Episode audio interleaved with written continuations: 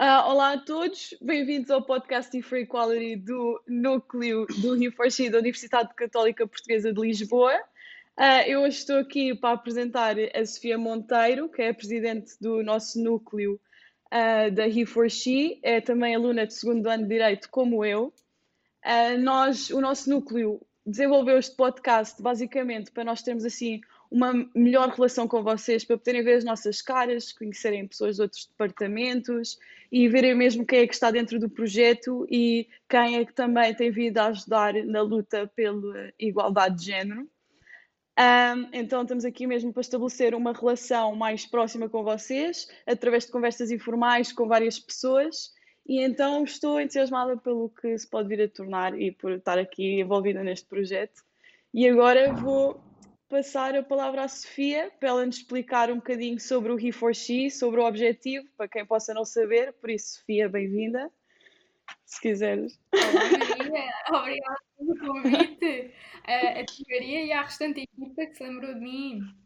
Então, Maria, tenho aqui, desde já, vou trocar aqui os papéis, fazer umas perguntas. Então, o objetivo do podcast, como já referiste, é a questão de aproximar-nos das pessoas de uma forma dinâmica, não é? Porque eu recebi indicações expressas de não ser uma seca. Mas, então a minha pergunta é: porquê é que convidaram a chata da equipa? Porque realmente. Porque eu acho que a chata da equipa é que tem mesmo conseguido que o projeto ande para a frente. Porque podes achar que é chata, mas para mim é só estás a, és motivada, és determinada e estás, estás a fazer o teu melhor para que nós consigamos mesmo desenvolver os nossos projetos e chegar ao máximo de pessoas da melhor forma. Por isso. Tão querida, estamos aqui numa quinta-feira de frutas, fazendo a referência ao podcast, uma quinta-feira de frutas, já recebi um elogio tão bom, obrigada. É para acabar bem o ano. É, é... Exatamente, porque, é, portanto, as pessoas vão estar a ouvir isto em janeiro, mas nós estamos a 31 de dezembro a gravar isto, portanto, se isto não é demonstração de dedicação, eu não sei o que é que poderá ser. Mas falando então no Hifushi, uh, eh, a pergunta era, desculpa, já me perdi. Era para, é só para, para quem possa não saber explicares assim o que é que é o Hifushi, o que é que é o objetivo. Muito bem. Uh, então, o objetivo do He4She, uh, ele nasceu, portanto, é um movimento da ONU Mulheres, que está em Portugal desde 2017 e a embaixadora uh, é a Emma Watson, portanto, a famosa Hermione Granger. E, e então, um, ehm, cá em Portugal funciona muito à base de núcleos universitários e da Católica uh, também nasceu e se mobilizou para a defesa da igualdade de género. E então, uh, o nosso intuito é sempre de sensibilizar a comunidade académica para esta causa, através do combate à desinformação, que é uma coisa que ainda existe bastante, Uh, e, portanto, incentivando ao debate e principalmente um diálogo construtivo, porque todos temos ideias que podem contribuir para a solução deste problema. Boa, muito bem. Uh, e queres-nos explicar mais ou menos o que é que te atraiu relativamente à organização? Porque tu estiveste muito envolvida mesmo também no processo de estabelecer a Rivershi como o núcleo da, da Católica este ano, pelo menos na de Lisboa. Sim, sim, sim. Uh, então, o projeto nasceu a início de 2020, em plena pandemia, provavelmente janeiro ou fevereiro, e foi o meu amigo Henrique, aliás, note, amigo Henrique, que, que teve a ideia de, de criar e, portanto, chamou pouquinhas pessoas na altura, porque, claro, como todos os projetos, começa sempre com um grupo restrito de pessoas, eh, entre as quais eu e a Natália, e então a Natália, que atualmente é vice-presidente do projeto, e então a Natália tratou de chamar mais pessoas e eu tratei mais da parte burocrática, que é o que eu continuo a fazer. A Natália continua a ser as relações públicas e eu continuo a ser a chata, foi por isso que eu comecei por dizer porque é que convidaram a chata. Mas então, uh, acabámos, eu acabei sempre por tratar dessa parte mais burocrática, de perceber os procedimentos, como é que podíamos entrar, formas, estratégias, e então uh, os três criámos essa força, depois com os coordenadores também. Um, em destacar sempre a Sofia Santos, que ainda é hum, a coordenadora do Departamento de Comunicação, que faz um trabalho impecável, mas aqui neste contexto também está connosco desde o início, é importante referir isso. Uh, e então, construímos esse projeto e o que me atraiu responder então à pergunta foi, uh, primeiro, a causa em si, porque a igualdade de género diz muito, não só enquanto mulher, mas também porque gosto muito de refletir sobre os problemas sociais que existem e um deles é a igualdade de género não só na mulher, é também no homem, uma coisa que me, que me sensibiliza muito é a questão da masculinidade tóxica ainda existir tanto, que, que realmente reprime muito os homens uhum. e realmente um, retira uma capacidade de, de viver a vida de uma forma plena e de uma forma uh, mais tranquila, que eu acho que é Sim. injusta. E tudo por causa de, portanto, papéis de género que foram impostos e, e que realmente temos de desmistificar e perceber o porquê. Uh, e depois, o outro motivo é realmente um, a parte associativa, a parte de ter pessoas que, apesar das suas diferenças, se uniram por um propósito e isso realmente uh, faz-me sentir que estou a contribuir para algo e dá-me um propósito. E, e, nesse sentido, gosto sempre de estar envolvida num projeto para além do que é a minha vertente mais profissional, que é o, o portanto, o curso da licenciatura de Direito, uh, porque realmente acho que traz uma complementariedade ao que é o meu desenvolvimento integral que eu acho imprescindível. Sim, concordo plenamente contigo. E eu acho que, por acaso, eu, tipo, ouço sempre as pessoas a falar, tipo, de igualdade de género, não sei o quê, e eu acho que não se percebe mesmo como é que em Portugal, tipo, toda a gente, pronto, é a igualdade e a Constituição e não sei o quê, mas se, se formos mesmo ver, tipo, como é que as pessoas falam e as gerações mesmo mais novas, ainda há muito essas ideias assim na sociedade que ainda não conseguimos, tipo, ainda não nos conseguimos desenvolver para lá dessas ideias. Por isso eu também acho muito importante o que estamos aqui a tentar fazer, pelo menos, para que esteja a funcionar ao mínimo, pelo menos. Mas há que ser ambicioso, sim, não é? Sim. Um, sim, sim. E queres-me dizer também qual é que é o teu objetivo? Quer dizer, não o teu, mas o nosso, uh, aqui na He4She da Católica de Lisboa. Uh, não no grande plano de organização, ou seja, não estou a pedir o objetivo da He4She como uma organização assim global, internacional, mas mesmo o plano da He4She no mais local, aqui mais o que é que tu queres fazer em termos de uma ação mais localizada, o que é que podemos esperar da organização nos próximos tempos, assim. Então, é, exatamente, o propósito continua a ser o mesmo e primeiro desafio, por ser este o nosso primeiro ano, é marcar a presença no campus, consolidar-nos e, e realmente ganhar esse reconhecimento por parte dos estudantes que felizmente temos recebido. E isso realmente, um, esse reconhecimento traz-nos muita vontade de fazer mais, fazer melhor e felizmente temos uma equipa extremamente motivada, extremamente competente e o projeto tem sido conduzido a bom porto.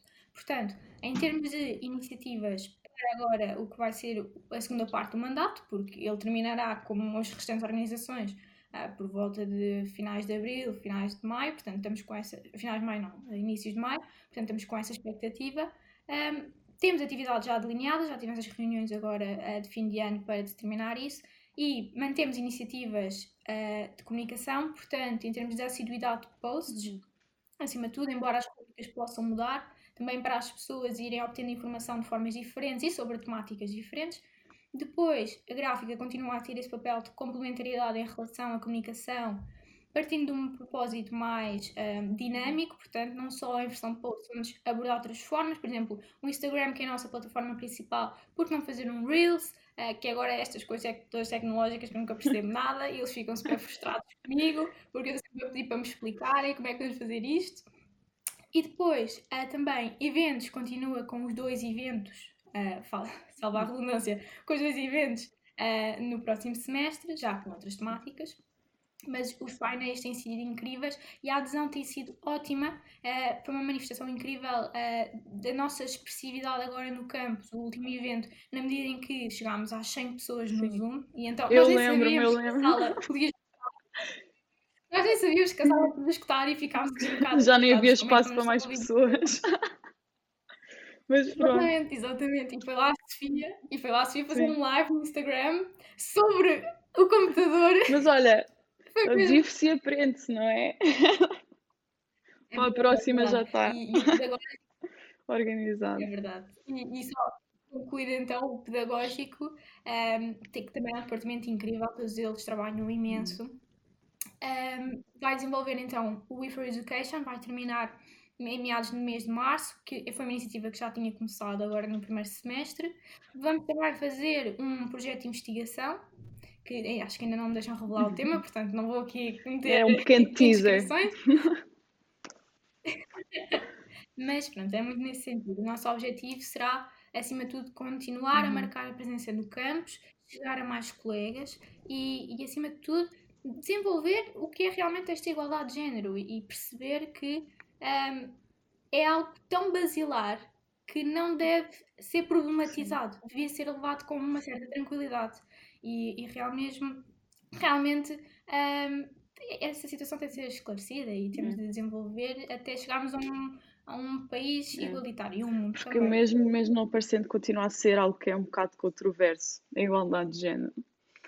Um, mas o que é que eu ia dizer? Falaste um bocadinho sobre o We for Education, queres explicar mais ou menos o que é que é, só assim para sabermos um bocadinho mais sobre a iniciativa? Sim. Uh, We for Education foi acho que uma das poucas iniciativas que tivemos que não foram ideias nossas. Não foi, não foi do nosso núcleo. Uh, nós temos uma ligação ao Reforci Lisboa, na medida em que uh, serve um pouco como agregador. Sim. E então, um, nesse sentido, eles, uh, numa reunião talvez em maio, na altura, propuseram algumas sugestões e nós acabámos por adotar essa, assim como a regularidade dos eventos. Digo já também que a questão, a ideia de ter dois eventos por semestre também veio do Reforce Lisboa. Uh, e então, falando então do for Education, é basicamente é um projeto que consiste em visitar escolas secundárias e básicas perto da nossa comunidade, em particular uh, nos quais membros do Reforce já tenham sido ex-alunos, um pouco para regressarem a uma casa onde já foram felizes com um espírito de missão e com um espírito de sensibilizar colegas uhum. mais novos. E temos recebido um feedback muito positivo. Tem sido uma experiência realmente enriquecedora e, e realmente e a prova disso é portanto não terminam num semestre. A partir das iniciativas terminam num semestre e este aqui terá continuidade no próximo. Muito bem. Um, ok, agora eu quero que fales um bocadinho mais sobre ti nada assim do outro mundo, não te preocupes. Uh, eu queria só mesmo ouvir sobre ti. Falaste do papel da igualdade de género na tua vida e eu, se conseguires desenvolver um bocadinho sobre acerca disso, tipo, experiências tuas, uh, o que é que te motivou dentro de experiências que tu tenhas tido na tua vida, se quiseres assim desenvolver. Sim, um, ehm, eu eu felizmente cresci num ambiente muito igual, em que sempre fui muito sensibilizada para, uh, tanto eu como primos ou colegas uh, rapazes, sermos todos iguais e, portanto, eu nunca vivi com a consciência de que seria diferente ou algum dia seria prejudicada uh, por ser rapariga.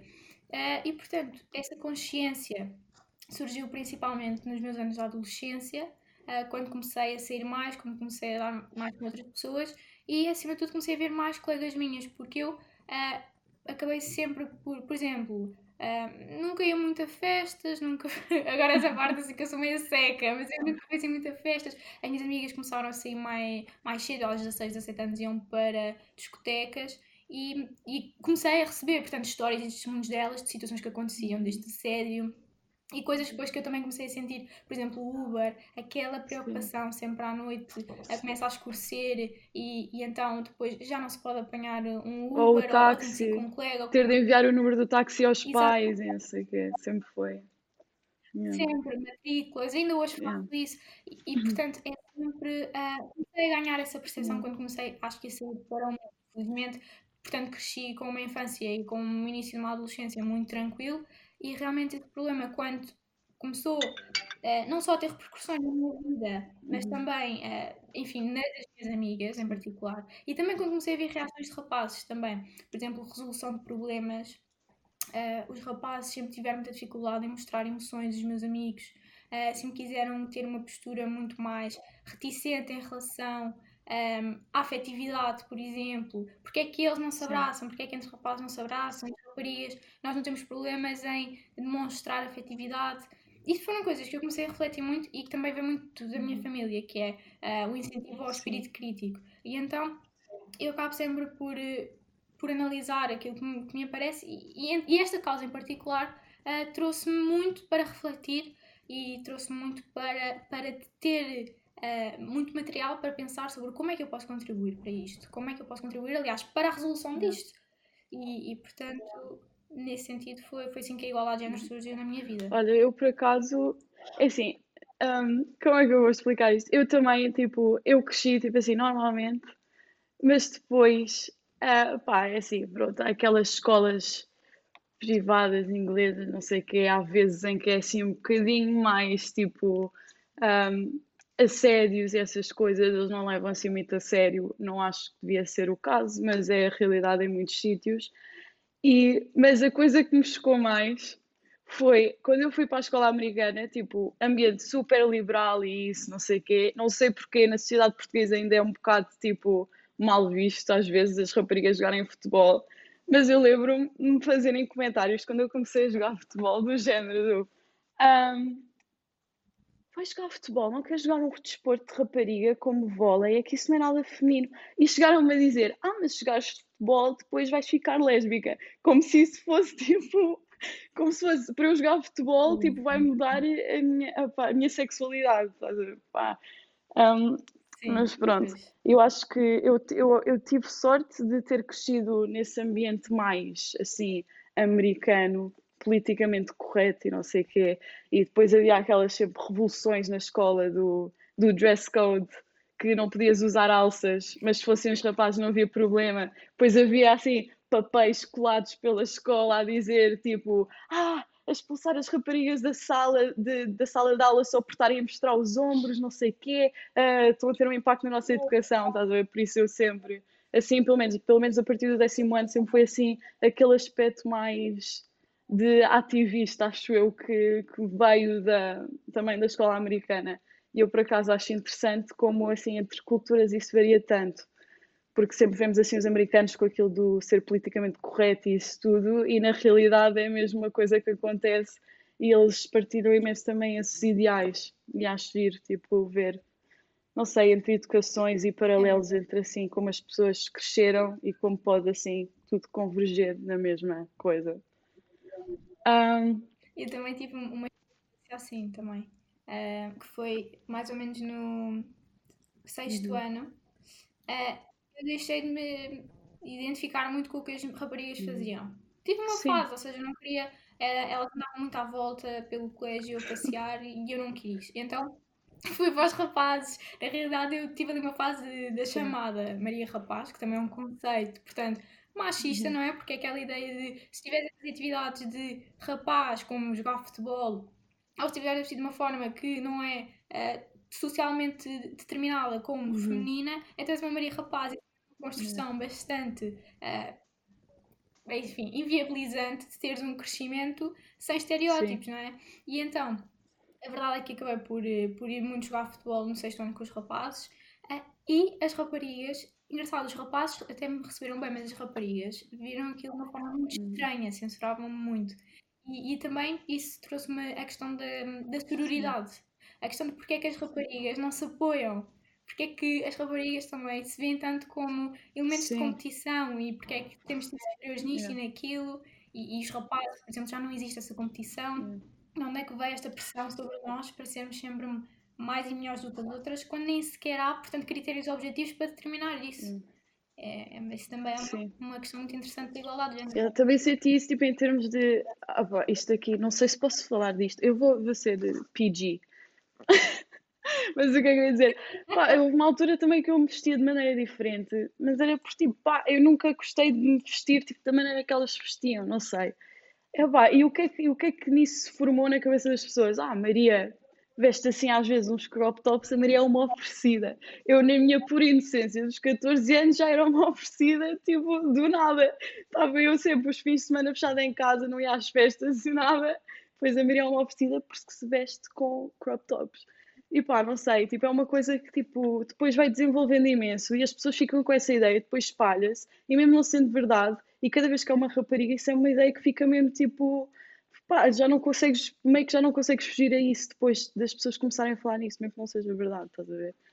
E eu acho que com os rapazes, tipo, se fosse Sim. um rapaz, o que é que, tipo, o que é que fazia de diferente?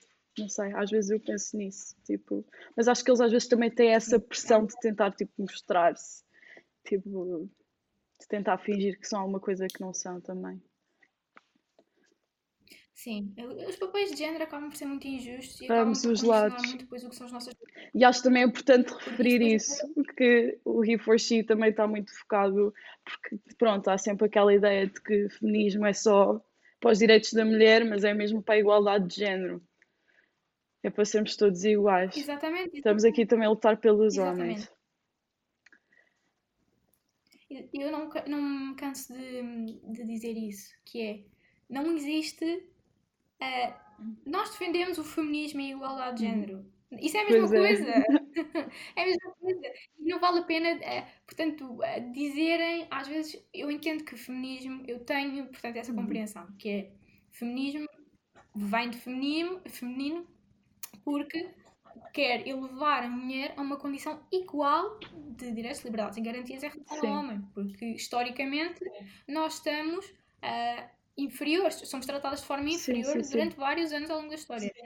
Ah, mas isso não implica que o tratamento não seja igual e, portanto, há, há- um certo medo Uhum. de estarmos aqui a tentar defender um, um fanatismo ou um extremismo que Sim. realmente não se justifica. E, e, as- e acho que isso é importante. E esse é um feedback bom que temos recebido, com o qual eu digo, e assumo que estava preocupada, que era hum, as pessoas assumirem logo, sem investigarem o projeto, sem lerem o projeto, que simplesmente era algo que não se integrava nos valores da, da Universidade Católica ou que era algo que não fazia sentido na sociedade Uhum. atual. E realmente nós temos estudantes e até provas, estudantes muito interessados e que procuram sempre mais, saber mais e, funda e fundamentar as suas opiniões, e daí que temos recebido esse feedback positivo, porque as pessoas não se ficaram por um estereótipo ou por uma ideia que injusta de, ou fácil, que é só de julgar as coisas sem pesquisar. Foram ver e, e perceberam realmente o que defendemos, que é algo legítimo e algo que é necessário. Então, e se mais alguém ah, se interessar pelo que nós defendemos, ah, como é que alguém interessado.